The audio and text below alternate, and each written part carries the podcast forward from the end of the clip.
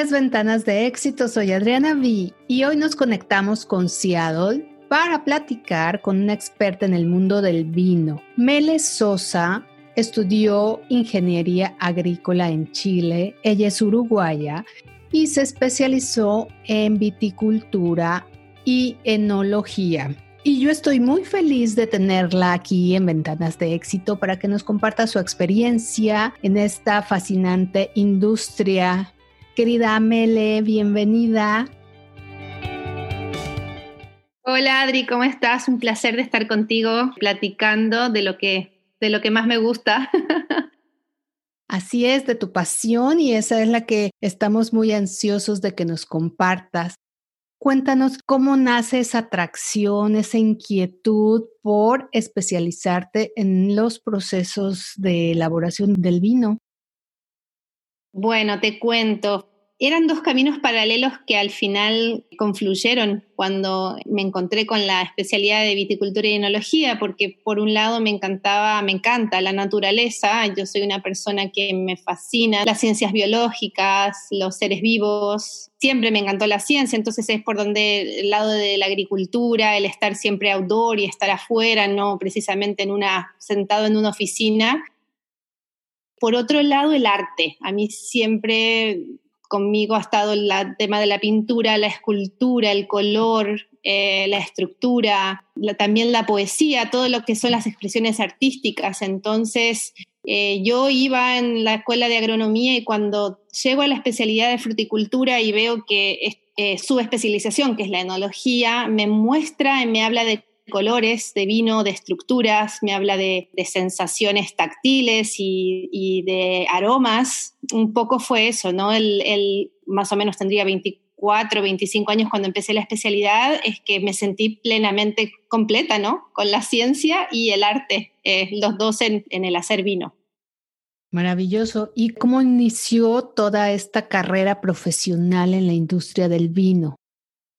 Yo soy uruguaya, en ese tiempo soy hija de diplomáticos, mi padre es un diplomático y en ese entonces mi familia estaba en Chile. Yo los primeros pasos en la enología los di en Chile, que es un país productor de vinos finos de, de muy alta gama estando en mi tesis, este, un, este, otro enólogo ya mayor de una, una, bodega conocida en Chile me prestó, la, me dio las uvas para que yo hiciera mi tesis y un poco fue mi mentor, ¿no? Ahí yo vi, en, obviamente, en la, en la enología el futuro de donde me iba a realizar profesionalmente, ¿no? Como enóloga, como hacedora de vinos y fue ahí, ¿no? Este, haciendo mi tesis, creo que fue el año 99 en Chile, haciendo, haciendo mi tesis me di cuenta que sí, que era, que, era mi, que era mi carrera, que era mi pasión y que era lo que me iba a dedicar por vida, ¿no? Como quien dice, es un dicho que dice que me cayó el ladrillo en la cabeza, ¿no? me cayó la manzana en la cabeza. Una vez que terminé la tesis con mi marido, que también es ingeniero agrónomo, los dos nos fuimos a vivir a California y yo ahí, bueno, seguí un poco en la UC Davis y también trabajando en, en, Napa, dando mis primeros pasos ya en el mundo del vino como asistente de enólogo en Napa, no en una bodega en Napa. Y en este proceso, en este camino, como mujer, como latina también, ¿has experimentado algún tipo de barrera en tu carrera? Uy, la verdad que muchas, porque desde el vamos, cuando yo decidí estudiar agronomía y le voy a mi papá, que era, yo vengo de una familia muy tradicional, ¿no? latinos, católicos, apostólicos romanos y la agronomía, la agricultura es una carrera muy de hombres, ¿no? Tanto en Uruguay como en Chile, ¿no? Los hombres son los que se dedican al campo, al el agricultor, el... Entonces fue como que, ¿what? Mi papá así como que... Eh, pero se tranquilizó con esto de la enología porque junto conmigo muchas mujeres ese año decidieron estudiar y, la especialidad ya éramos mitad hombre, mitad mujeres, la cantidad de personas que estábamos estudiando la especialidad, pero siempre la, escuela de ingeniería de, agronomía era algo, mera, siempre eran mayoría los hombres. Entonces ya desde el vamos hubo ahí sí algo que uno tuvo que vencer, eh, un poco explicando un poco más, tratando de hacerse camino, tratando de levantar la voz para decir, bueno, yo soy mujer, pero yo también puedo y yo tengo también capacidades y mucho que, mucho que aportar en, en esta área, ¿no? Pero ya en el mundo laboral fue también muy fuerte el tema porque trabajando en Napa, que fue mi primer trabajo como enóloga, me tocó ser el asistente de enólogo que no hablaba español, eh, mi jefe era americano, y todo el cellar, todo el, toda la bodega eran trabajadores hombres. Y yo era, y hablaban español ellos. Entonces yo era el nexo entre mi jefe y todo el, toda la cuadrilla, que obviamente yo en ese entonces tenía 20 años menos de los que tengo hoy, 20 eh, kilos menos. 20 arrugas menos, entonces, claro, no me hacían caso. Y una y mujer, ¿no? O sea, porque la verdad que estaba haciendo esa niña dando órdenes, pero ahí tuve que aprender a manejar el, la, la grúa horquilla para bajar mis propias muestras y demostrarle a ellos que yo podía hacer exactamente lo mismo que ellos y que si les pedía era porque realmente lo necesitaba iba a ser mejor nuestro trabajo, el trabajo en equipo, ¿no? Un poco mm, ahí las mujeres tenemos mucho de esto de, de, poder persuadir y de poder como aglutinar y coordinar y, utilizar un poco la inteligencia emocional para conquistar. Y, la verdad que terminamos siendo excelente equipo, excelente amigos, excelentes amigos, pero sí, me costó abrirme paso en un mundo que era 100% de hombres. Pues empezando desde casa, ¿no? Yo creo que ahí esa pequeña o gran barrera tener que demostrar en casa que pues sí, que se podía y que no hay carrera que una mujer no pueda sacar adelante cuando se lo propone y cuando tiene una pasión.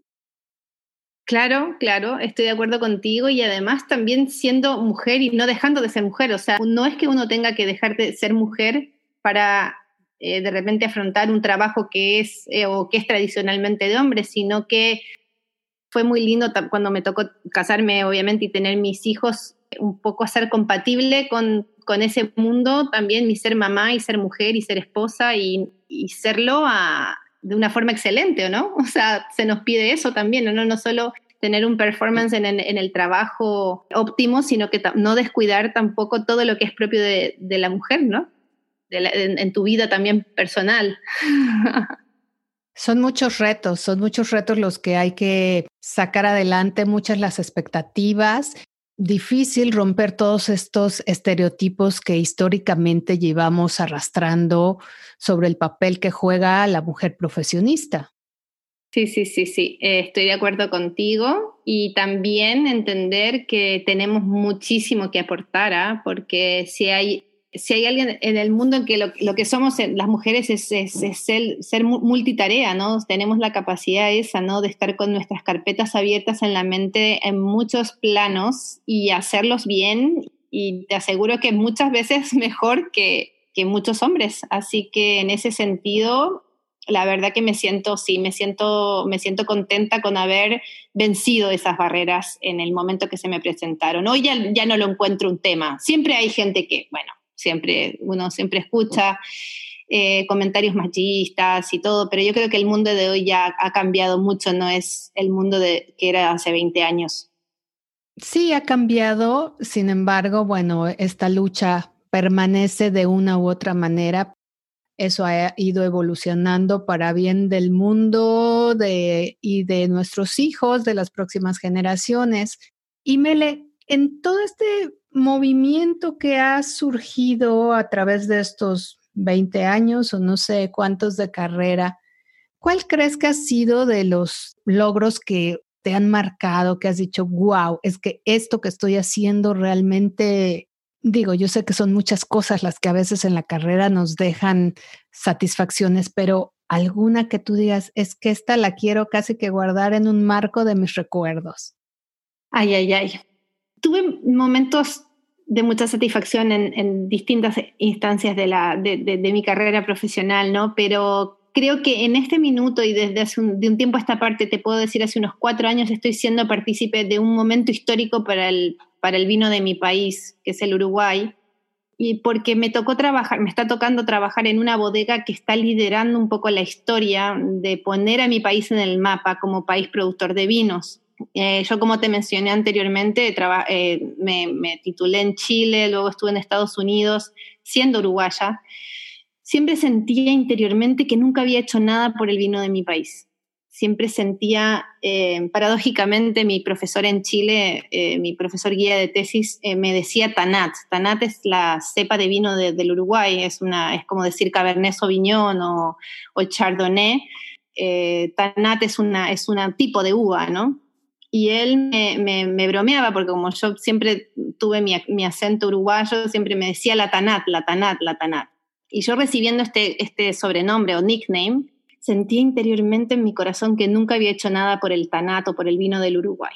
Y me toca hace cuatro años trabajar por esta bodega, este Bodega Garzón, es una bodega que, está en Uruguay, que fue pionera en muchas cosas, pero entre otras en poner al, vino Tanat en el, en el top 100 del mundo para el Wine Spectator. Y trabajando aquí en los Estados Unidos, representando esa bodega, me toca comunicar esto, ¿no? Me toca hablar de este vino y lo hago eh, interiormente con el corazón como contento y lleno porque siento que después de 20 años de profesión me estoy como redimiendo con mi país porque estoy haciendo algo por el vino de mi país. Y eso me ha traído interiormente mucha, mucha alegría, mucha satisfacción y como nada, como que digo, finalmente estoy, estoy escribiendo la historia, estoy escribiendo la, historia de mi país porque ahora estamos exportando más de 35 países en el mundo, eh, estamos sacando muchos premios, estoy haciendo muchas conferencias. Me toca hacer un viaje por Canadá y Estados Unidos haciendo conferencias acerca del TANAT. Y bueno, y cuando ves la cara de la gente que lo prueba, que le gusta, que, ay, yo digo, es como que ya, toco el cielo con las manos.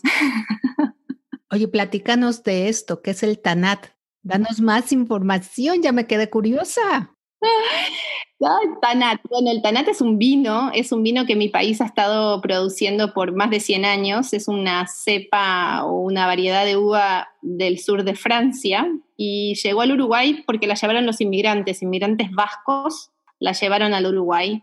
Y es una variedad que se adaptó muy bien en mi país y que hay más Tanat en mi país que en el sur de Francia porque se da muy bien en mi país. Pero históricamente era una, daba unos vinos muy fuertes, muy concentrados, muy rústicos, muy ásperos. Entonces tenía mal, no te digo que mala fama, pero tenía fama de ser un vino bastante que necesitabas un pedazo de carne bien grande para, poder pasarlo.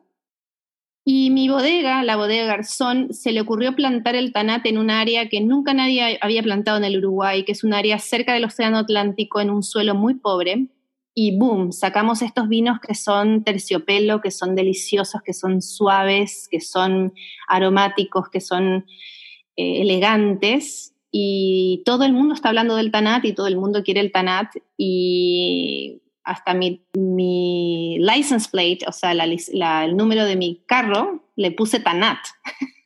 Qué genial. y es un vino, es un vino delicioso, un vino uruguayo que los invito a probar y que el vino de Bodega Garzón es, hicimos el top 100 del mundo este, en Wine Spectator y es un vino increíble que les recomiendo de todas maneras probar. Oye, Mele, cuéntame, ahora que estás como embajadora de este vino uruguayo, ¿qué piensa tu papá de este giro? hace 20 años tenía cierto reparo contra lo que estabas haciendo. ¿Qué piensa ahora? Lo mejor de todo es poder compartir el vino con él, ¿no? Y hablar de vinos con él. Pero la verdad que es bonito porque, como te lo mencioné al principio de, la, de nuestra conversación, mi papá fue diplomático toda la vida. Y yo me siento embajadora y diplomática en este minuto, ¿no? Representando no solo a mi bodega Garzón o al vino Tanat, sino que a mi país me tocó recientemente en, el Vancouver International Wine Festival este, estar con el embajador del Uruguay que voló desde Toronto, imagínate, para estar conmigo. Y nada, y con la bandera, siempre viajando con la bandera, yo viajo siempre con la bandera y, y bueno, me toca hablar también en país y en Canadá de dónde está el Uruguay, porque geográficamente no, mucha gente no, no entiende bien dónde, dónde está, dónde estamos ubicados. Entonces, claro, es, una, es algo que, que mi papá le, trae mucho orgullo, por supuesto. No, la verdad que está contento. Fíjate que pensando en el vino y en todo lo que nos has contado, hay momentos clave, yo creo que en la vida de, pues de todas las personas, donde el vino se convierte en un protagonista, eventos, momentos. ¿Tú cómo ves esa relación entre el ser humano y el vino? Uy, bueno, es una pregunta, voy a tratar de acotarla porque, la respuesta porque te podría hablar tres días de esto, ¿no? por algo Jesús escogió el vino para, para convertirlo en su sangre y, ya desde todo el tiempo el vino siempre ha sido parte del ser humano, ¿no? Pero el vino es una bebida que, bueno, que te invita siempre a la conversación, que te invita al compartir, que te invita al celebrar. Uno no abre una botella de vino para pelearse con alguien. Uno abre una botella de vino para agasajar a alguien, para brindar con alguien, para platicar con alguien, un vino mejora la comida y mejora la conversación. Un vino te permite viajar porque tú automáticamente al probar el vino y tú dices, me gusta, ¿de dónde es? ¿Y de dónde viene? ¿Y, de, dónde está? Un vino te permite viajar, te permite conocer lugares sin moverte de, tu casa, porque es cosa de, de, que te pongas a investigar un poco acerca de no solo de esa cepa, pero sino de dónde proviene el vino, que tú ya estás viajando, ya estás conociendo, el vino te permite conocer. Pero me quedo más con la parte social. Yo creo que un vino te sirve para compartir, para conversar y para celebrar. Me quedo con eso, ¿no? El, siempre con el vino. Me encanta, parte de la vida. Tú eres toda una enóloga, pero cuando vamos al súper, cuando queremos celebrar, cuando queremos compartir con alguien, y bueno, no somos expertos, pero tratamos de aprender algo de los vinos para que precisamente cuando lo compremos sea tratar de elegir lo mejor posible. ¿Cuáles son los elementos que deberíamos de tomar en cuenta? ¿En qué nos debemos enfocar cuando elegimos un vino? Para el consumidor común y corriente, y yo me incluyo como una consumidora común y corriente porque yo puedo saber mucho, pero yo no conozco los vinos de todo el mundo y cuando uno se enfrenta en un pasillo o varios pasillos de supermercado llenos de botellas de todas partes del mundo, es realmente angustiante. es angustiante. Y uno generalmente eh, a veces se fija en, yo lo llamo en los niveles, ¿no? En niveles de precio, a ver cuánto yo quiero gastar y eso es muy variable porque obviamente lo que yo quiero gastar no es lo mismo que X persona quiere gastar. Eso también es clave, cuánto uno quiere gastar. Y hay mucho en el mundo, y especialmente en los vinos, donde el marketing hace que muchos vinos estén sobrevalorados. Que un vino francés sea muy caro, muy, muy, muy caro, pero no por eso es un vino bueno o un vino rico. Yo creo que en esto del vino no hay expertos y lo que yo invito a la gente es a probar, al momento de beber un vino es tu paladar, es tu nariz y es tu experiencia sensorial, es tu vivencia. Nadie te puede decir a ti cuál vino te va a gustar a ti, porque sobre gustos no hay nada escrito y al final del día es te gusta o no te gusta. Entonces lo que yo invito a la gente es, dentro del nivel de precios que uno quiere gastar, siempre preguntar en, en todos los lugares donde venden vino, siempre hay alguien que te puede recomendar pero si no, aventurarse y probar y ser uno, juzgar uno el vino de acuerdo a su gusto. Y en eso no hay, no hay error o no hay acierto, porque a ti nadie te va a decir que está bien o que está mal. A mí me pasa muchas, muchas veces que invito a gente a cenar y me dicen, oye, no te quise traer vino porque tú eres una experta, entonces te traje chocolates. Y yo por dentro digo, ay, no, pero ¿por qué no me trajiste vino? yo no soy una experta, yo no he probado todos los vinos del mundo y a mí me encanta que me regalen vino, ¿no? porque si no yo siempre tiende a siempre terminar tomando los vinos que, que uno conoce, ¿no? O que uno, o repetir, pero aventúrense, eh, sean aventureros y traten dentro, del, dentro de la línea de, de precio que ustedes quieren gastar. Yo personalmente no me gusta gastar más de 20 dólares yo no gasto más de 20 dólares. Mi desafío siempre es encontrar el vino más rico y que a mí más me guste por el menor precio. Yo en realidad estoy en contra de los vinos caros, hay que encuentro que hay que desmitificar eso de que el vino caro es bueno. No, eso no, no sucede. Así que nada, aventurarse y al final del día, ¿cómo escogerlo? Bueno, hay muchas reglas en ese sentido y uno las puede googlear, uno puede leer.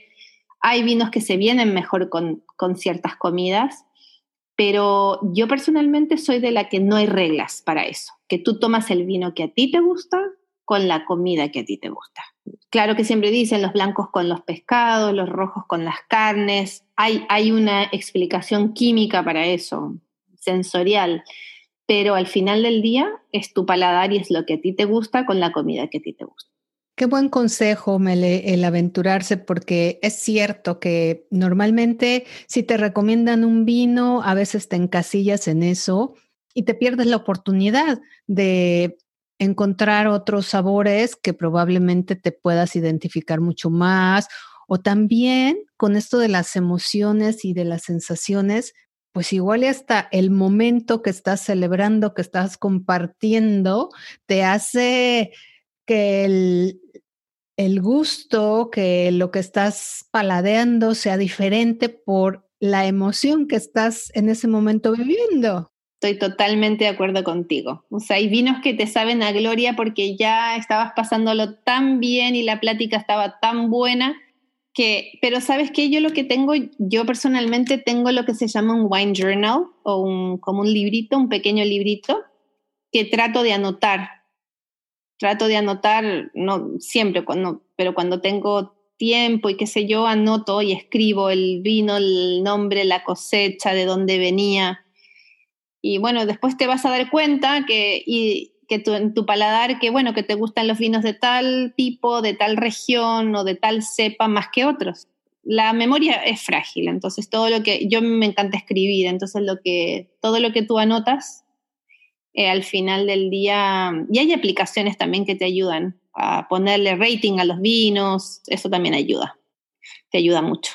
Sí, yo también creo que sería una gran guía el estar anotando todo esto y además interesante, ¿no? Ya cuando lo ves a lo largo del tiempo, eh, te puedes encontrar tesoros por ahí. Y uno también tiene épocas, ¿no? Ahora con estos días lindos de sol te dan ganas de tomar un vino rosé, más frío, uno blanco, un albariño y de repente en invierno te llama más el vino tinto. Hay gente que todo el año le gusta tomar el tinto porque te dice, no, a mí no me gustan los vinos blancos. Eso es, al final del día, eres tú, tu paladar y lo que a ti te hace feliz. Coincido contigo. Y en estas nuevas generaciones que se están adentrando en el mundo del vino, que están como curiosos de querer estudiar, de iniciar una carrera en, en esta área, en esta industria, ¿qué nos podrías compartir, tanto para hombres como para mujeres? Em, bueno, estas nuevas generaciones son bien especiales, son bien distintas a las de 20 años atrás y a las de ahora, ¿no? Eh, son, tienen mucho menos miedo, mucho menos miedo de fallar o de... Entonces siempre nada, aventarse y aventurarse, que no hay barreras para las mujeres de ninguna manera, o sea, que, que lo hagan y que siempre, bueno, que hagan las cosas de corazón, ¿no? O sea, yo creo que la pasión y mantener la pasión siempre en lo que uno hace y por lo cual uno hace las cosas es vital. Eh, escuchar a tus mentores, yo la verdad que siempre tuve buenos mentores que me guiaron. A veces estas generaciones pecan de un poco de falta de humildad en, algunos aspectos y es muy bueno escuchar escuchar a los mayores, este, a tus profesores, tener modelos también, pero también tener modelos y romper los moldes, ser bien en ese sentido, ser audaz y el vino te permite también mucho eso, ¿no? Ser creativo, es esa beta artística, ¿no? Sky is the limit, el límite está en el, en el cielo y al, final del día es esa fuerza que viene de ti, la, que te impulsa y, nada, y hay que seguirla y hay que escucharla y en todo orden de cosas, no solo en la estudiando eh, el vino, sino que en la vida en general. Por lo pronto, Mele querida, muchas gracias por acompañarnos. Ay, no, gracias a ti por este espacio. Me encantó, me encantó, me encantó. Y nuestra próxima conversación sin duda va a ser con un Tanat.